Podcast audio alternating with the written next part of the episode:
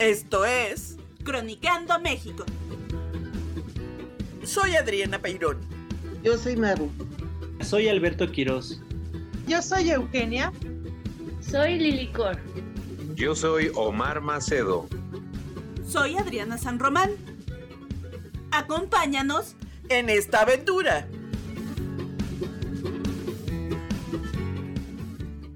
Buen día, estimado auditorio. Hoy compartiremos con ustedes un grupo de crónicas alrededor de una de las vías más jóvenes del centro histórico, la Avenida 20 de Noviembre, creada por decreto presidencial en 1933. Esta calle tiene como antecedente un pequeño callejón de la época virreinal que corría de norte a sur entre el edificio del Cabildo o Diputación de la Ciudad de México y el Portal de las Flores. Por ello, su nombre en este tramo fue el de Callejón de la Diputación, aunque terminaba en la calle San Bernardo, actual Venustiano Carranza. De este pequeño tramo, Adriana nos hablará del edificio del ayuntamiento en la acera poniente y Eugenia de la sede del puerto de Liverpool en la acera oriente. En 1861, el gobierno de la ciudad decide realizar la primera modificación a esta zona, expropiando el convento del templo de San Bernardo, del que Adriana nos hablará más tarde, se abre una vía sobre estos terrenos, el callejón de Ocampo, que correría de las actuales calles de Venustiano Carranza a República de Uruguay. Desde 1861 y hasta la apertura de 20 de noviembre en 1936, entre las actuales calles de República de Uruguay y José María Izazaga, no existió vía que comunicara entre norte y sur. A espaldas del templo de San Miguel comenzaba un callejón llamado Ave María que corría de norte a sur hasta la calle de Cuauhtemotzin, actual avenida Fray Servando, frente a la capilla de la Concepción Tlaxcuaque, de la que Maru nos hablará más tarde. La creación de la actual avenida la debemos a los gobiernos del presidente Abelardo Rodríguez y el entonces regente de la ciudad, Aaron Sainz. Como señalamos antes, por decreto fueron iniciados los trabajos en 1933 e inaugurados en 1936. El propósito fue crear una vía de acceso al Zócalo que estuviera alineada con la Catedral Metropolitana, se buscó conservar la alineación de los edificios del ayuntamiento y el Palacio de Hierro, demoliendo varios edificios y modificando algunos como el Templo de San Bernardo. Uno de los edificios perdidos durante la apertura fue la casa ubicada en la calle de San Jerónimo número 88, que de acuerdo con la tradición fue el lugar de nacimiento y hogar de la familia de San Felipe Jesús, primer santo mexicano martirizado en Japón en el siglo XVI. De ser cierta la leyenda alrededor de su canonización, en ese predio debió existir la higuera que fue símbolo de su martirio. Con los años, en esta zona se abrieron diversos comercios beneficiados por el tránsito de vehículos y personas.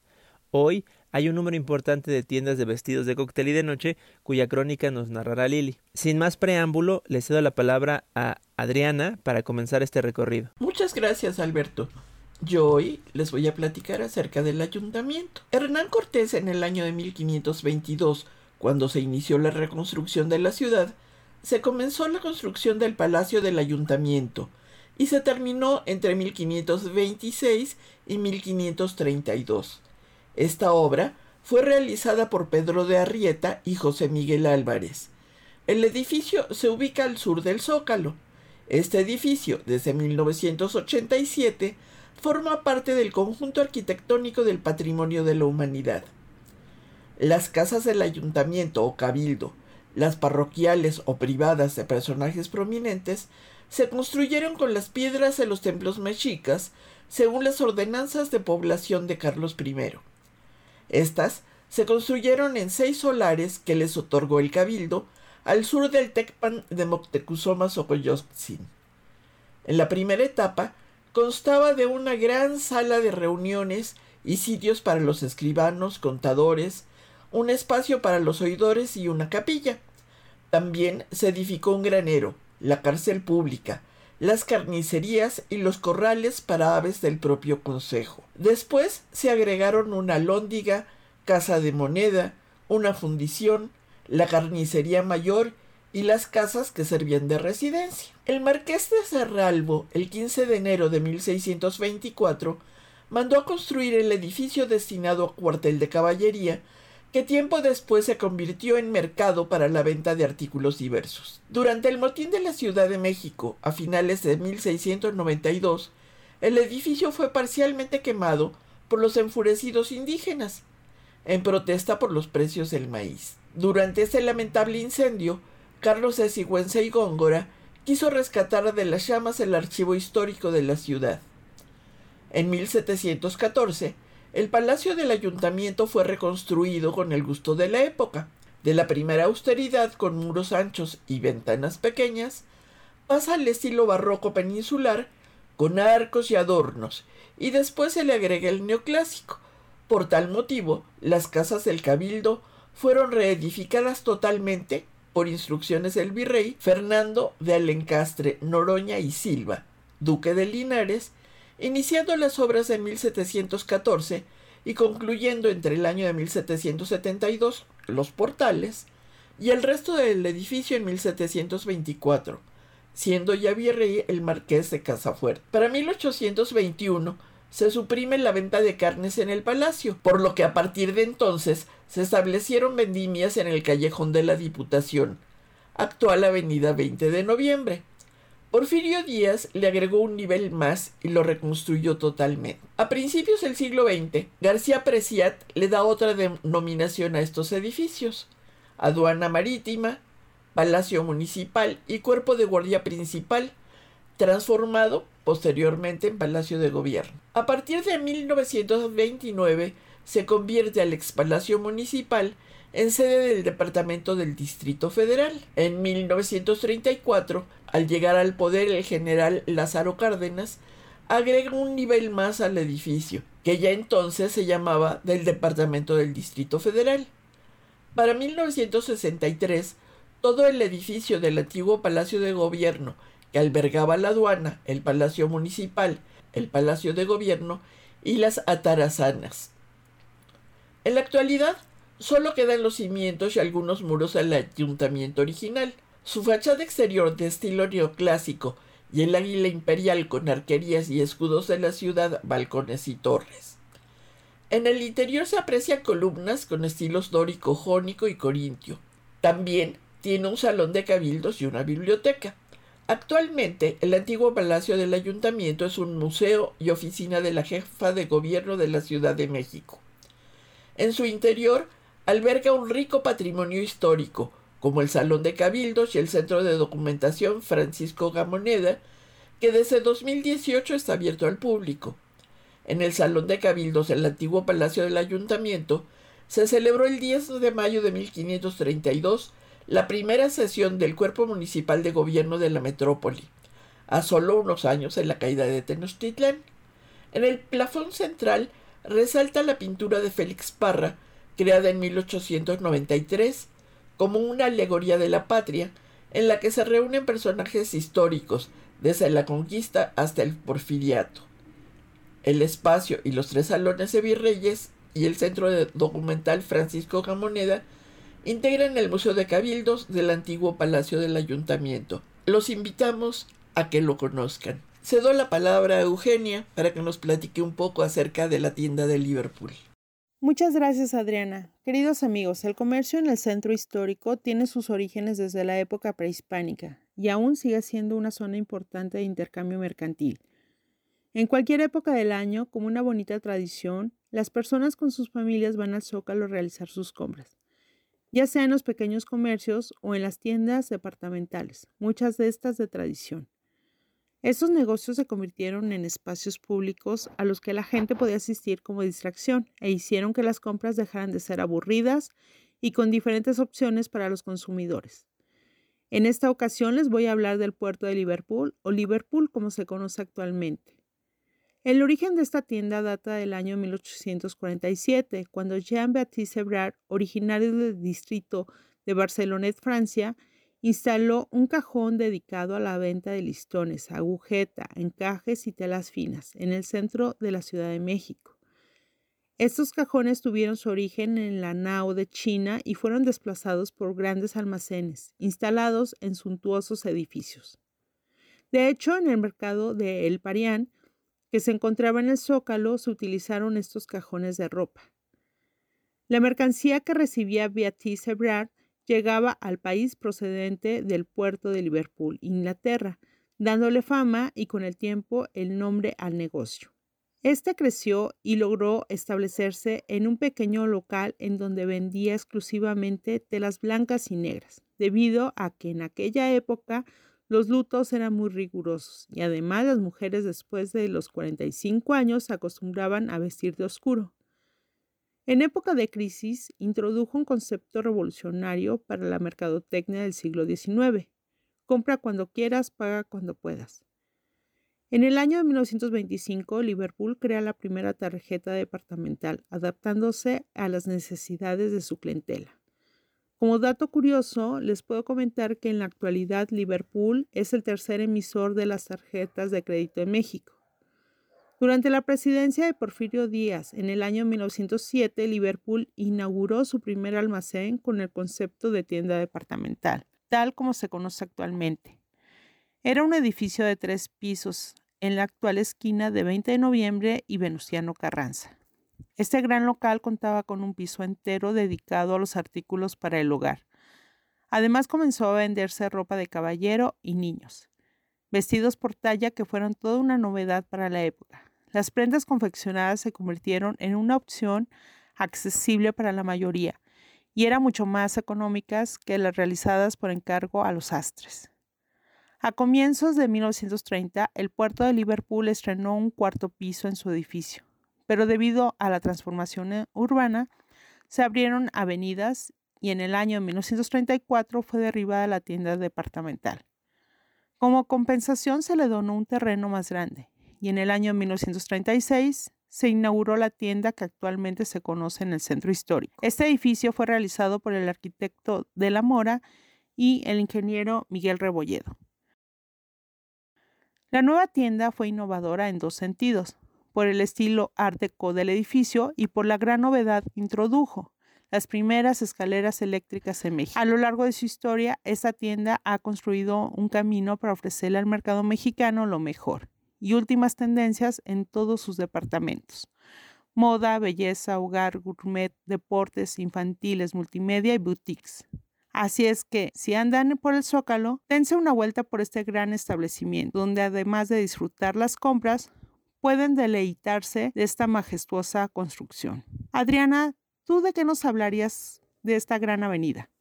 Gracias. Este día yo les platicaré sobre un convento que tiene origen en un desacuerdo al interior de otro de los conventos de la Nueva España. José Marroquí relata que en el año de 1635, al interior del convento de Regina, se debía seleccionar una nueva abadesa, y se formaron dos bandos, que proponían a su candidata ideal. Por un lado, estaban aquellas religiosas que eran descendientes del otrora virrey marqués de Salinas, y por el otro, aquellas que eran parientes del virrey en funciones, el marqués de Cadereyta. Dentro de la selección, triunfaron las del primer grupo, y como el otro no quiso aceptar su derrota, se generó una decisión. Esto fue posible pues Juan Márquez de Orozco, hermano de una de las monjas, a su muerte había dejado propiedades en la calle de la Celada y sesenta mil pesos para la fundación de un convento de las monjas de la Orden del Cister, lo que representaba de inicio una dificultad, pero que fue subsanada al acudir con el arzobispo y el virrey para modificar la cláusula, cambiando la orden por la concepcionista. Tras idas y vueltas para solucionar el inconveniente, en marzo de 1636 el grupo derrotado en Regina se mudó a su nueva locación. Sin embargo, olvidaron solicitar su licencia al Papa y tuvieron que batallar para obtenerla y no perder así la fundación. De origen, tanto la iglesia como el convento fueron muy modestos y para 1681 las condiciones de los mismos hicieron necesaria su reconstrucción total, que fue auspiciada por el capitán don José de Reles Largache, que inicialmente aportó 80 mil pesos y luego sus descendientes otros 60 mil para la magna obra. Toussaint menciona que la abadesa y las definidoras del convento de San Bernardo seleccionaron al maestro alarife Juan de Cepeda para la construcción del edificio que fue culminado y dedicado para 1690. Se sabe que además en el siglo XVIII el edificio del templo sufrió una gran reparación, por lo que se le dedicó de nuevo en 1777. Cabe aquí mencionar que en 1699 a San Bernardo de Claraval, el santo patrono de los apicultores, se le dio también el título de abogado contra la plaga del chahuizle, que es un parásito que ataca al trigo, la cebada y el maíz, siendo para este último de un origen distinto, pero que en ese año afectó seriamente las cosechas. Como el resto de los conventos y propiedades eclesiásticas, este se cerró en 1861 y las 23 monjas que habitaban en San Bernardo fueron trasladadas a San Jerónimo. Tras estos hechos, el convento fue demolido y la calle de la Celada fue ensanchada, denominándola como la calle de la Perla. Tras otra demolición en la que el templo perdió la sección en la que se ubicaba el coro, la calle fue renombrada como Ocampo. Los terrenos del convento, e inclusive el templo fueron vendidos a particulares. El templo fue adquirido por el arzobispo Labastida, quien lo destinó nuevamente al culto tras una serie de reparaciones. Ya bien entrado el siglo XX, para formar la avenida 20 de noviembre, la traza planeada cortaba la fachada oriente del templo, por lo que en la entonces Junta de Monumentos se analizó y aprobó finalmente la propuesta del arquitecto Vicente Urquiaga, que consistía en recortar un tramo de la fachada para rotarlo y que se alineara posteriormente con la avenida, para así no perder una de sus únicas portadas. Tras la apertura de la avenida en 1935, el templo regresó a culto en la forma de una gran capilla, con dos portadas, una sobre 20 de noviembre y la otra sobre la entonces calle de San Bernardo. Ambas portadas son casi idénticas. Los accesos están enmarcados por cuatro columnas, dos a cada lado, y, en la dovela central de los arcos de medio punto, se pueden observar exquisitas tallas. Más arriba se puede ver un nicho, enmarcado también por columnas profusamente decoradas y que, en su interior, albergan esculturas, una de San Bernardo y la otra de Nuestra Señora de Guadalupe, ambas labradas en tecali. Al interior, los seguramente ostentosos retablos dorados y con finísimas esculturas polícromas que alguna vez tuvo, están hoy perdidos, y en su lugar tenemos ornamentos que recuerdan tanto al neoclásico como a las remodelaciones ya del siglo pasado. En el altar principal se pueden ver al Sagrado Corazón de Jesús y a sus costados las imágenes de San Bernardo, una Virgen dolorosa y un Cristo crucificado. Destaca, entre tanta modernidad, la magnífica talla de las puertas de madera, pues en ellas están representados los evangelistas y, al interior del templo, el riquísimo púlpito. En la actualidad, el templo está a cargo de los padres agustinos y ofrece servicios de lunes a viernes y también los domingos. Pero yo los voy a dejar y le doy la palabra a Eugenia. Qué gusto estar nuevamente con ustedes. Ya Alberto nos comentó que la calle 20 de noviembre no existía, pero se abrió con la idea de darle protagonismo al zócalo de, la, de la ciudad, haciéndolo visible desde mucho antes de llegar a él, desde el sur. Esto para darle espectacularidad. Así se proyectó, se iniciara esta vía en la capilla de la Santísima Concepción de Tlaxcuaque, que en línea recta queda a un kilómetro al sur de la plaza central, en el límite, en el límite sur del centro histórico, desde donde es posible vislumbrar la catedral a la cual, yendo en vehículo o caminando, se va uno aproximando en un efecto que devela progresivamente la grandeza y hermosura de nuestra plaza central. La capilla de la Santísima, de la Santísima Concepción, también cobró protagonismo para esa apertura de la calle. Derrumbaron todas las edificaciones de su entorno, dejándole un espacio frente a ella a manera de plaza y se le rodeó de amplias vialidades de intenso tráfico. Y así se formó un bello recinto en el que participan los edificios que la circundan, algunos de los cuales destacan por su arquitectura de antigua y hermosa factura que por cierto desde hace un tiempo para acá recientemente, en algunos de ellos han instalado unos murales, unos grandes murales que se ven muy bien, muy espectaculares. Yo les recomiendo que por ahí se den una vuelta antes de que pues con el carácter efímero de los murales se pierdan. Además, este lugar tiene una historia muy larga, difícil que quepan en toda ella en este espacio, pero digamos al menos que Tlaxcuaque fue parte del barrio de Xoloco, en la capital del señorío de México, Tenochtitlan, colindante a la calzada de Iztapalapa, ahora llamada Pino Suárez, San Antonio Abad y Tlalpan, una zona chinampera para entonces. En la época virreinal, los franciscanos congregaron a los indígenas y les hicieron construir una ermita consagrada a la sangre de Cristo. En el siglo XVII, en la capilla, fue dedicada a la Inmaculada Concepción, siendo durante varios siglos Tlaxcuaque, un barrio indígena situado frente al rastro de la ciudad que estaba cruzando la calzada de Iztapalapa, estando por lo tanto vinculado Tlaxcuaque a las actividades del rastro. Este barrio fue lindero de la ciudad hasta finales del siglo XIX. Al sur de él estaba la Ciénega de San Antón, donde ahora está la, la colonia obrera. Es hasta entonces cuando se inició el incremento de la población de la ciudad y su expansión geográfica, cuando fue absorbido este espacio por la urbanización que culminó en la década de 1930, cuando gran parte de la zona fue demolida y se hizo la plaza, que fue inaugurada el 20 de noviembre de 1936, ya lo, estamos, lo hemos estado diciendo, para conmemorar el inicio de la Revolución Mexicana. Esa no fue la única remodelación importante con motivo de la celebración ahora del bicentenario de la independencia de México y del centenario de la Revolución y con apoyo del gobierno de Azerbaiyán, se colocó una estatua conmemorativa del genocidio de Yodai ocurrido en aquel país, en Azerbaiyán, en 1992.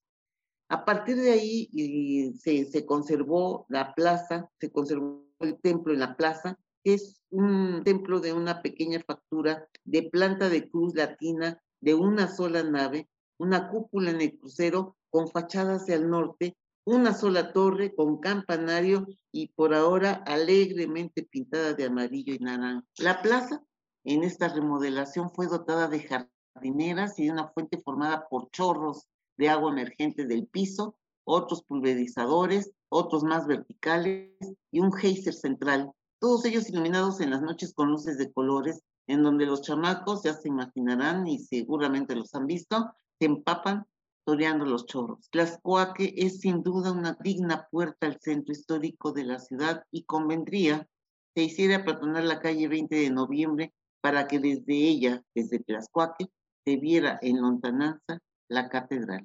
¿qué nos puedes decir de esta calle? ¿Qué nos vas a contar? Hola, yo les voy a hablar de la glamurosa calle de los vestidos. ¿Estás por graduarte? Estas calles muestran en sus aparadores vestidos de gala para esa noche tan especial.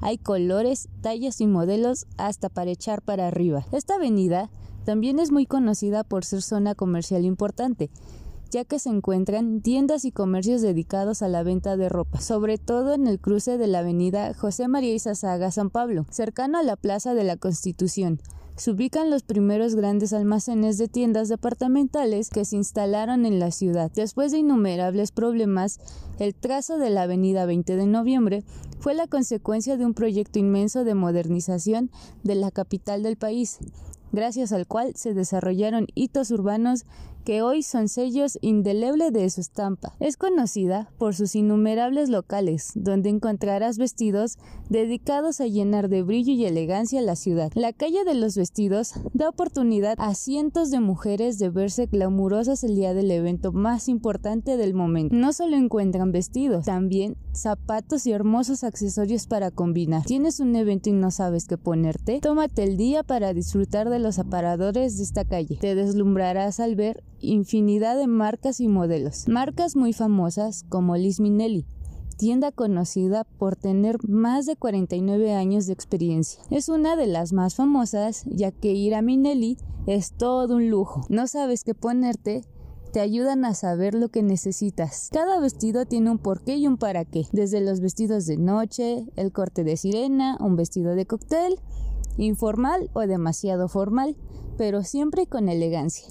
Allí encontrarás lo que necesitas. Es muy divertido pensar cuántas veces no hemos escuchado a un conocido decir mi vestido lo compré en Liz Minelli en 20 de noviembre, con los ojos llenos de brillo y seguridad de saber que lucen despampanantes el día de su evento. Es un lugar perfecto para ir y pasar todo el día escogiendo vestidos y accesorios. Por mi parte, esto es todo.